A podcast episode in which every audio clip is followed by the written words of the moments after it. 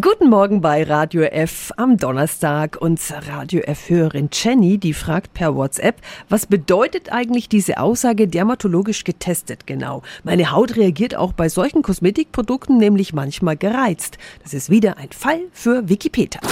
Radio F. Jetzt Tipps für ganz Franken.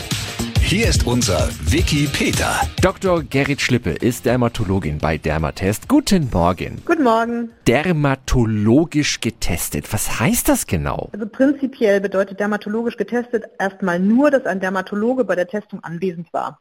Und in der Kosmetikgesetzgebung ist es so, dass dermatologisch getestet in der Regel verwendet wird für einen Epikutantest, also einen kurzfristigen Verträglichkeitstest. Und so ein Test läuft wie ab? Also in Deutschland gibt es eine weitgehend akzeptierte Vorgehensweise. Es sind in der Regel dann 50 Probanden, die dabei sind und der Test wird über etwa 24 oder 48 Stunden aufgeklebt und dann abgenommen und nach gewissen Intervallen beurteilt. Und wieso reagiert bei manchen dann die Haut doch gereizt, obwohl das Produkt dermatologisch getestet ist? Dieser Test ist ein kurzfristiger Applikationstest, der weder am Anwendungsort stattfindet, noch in irgendeiner Weise mit Umweltfaktoren in Berührung kommt.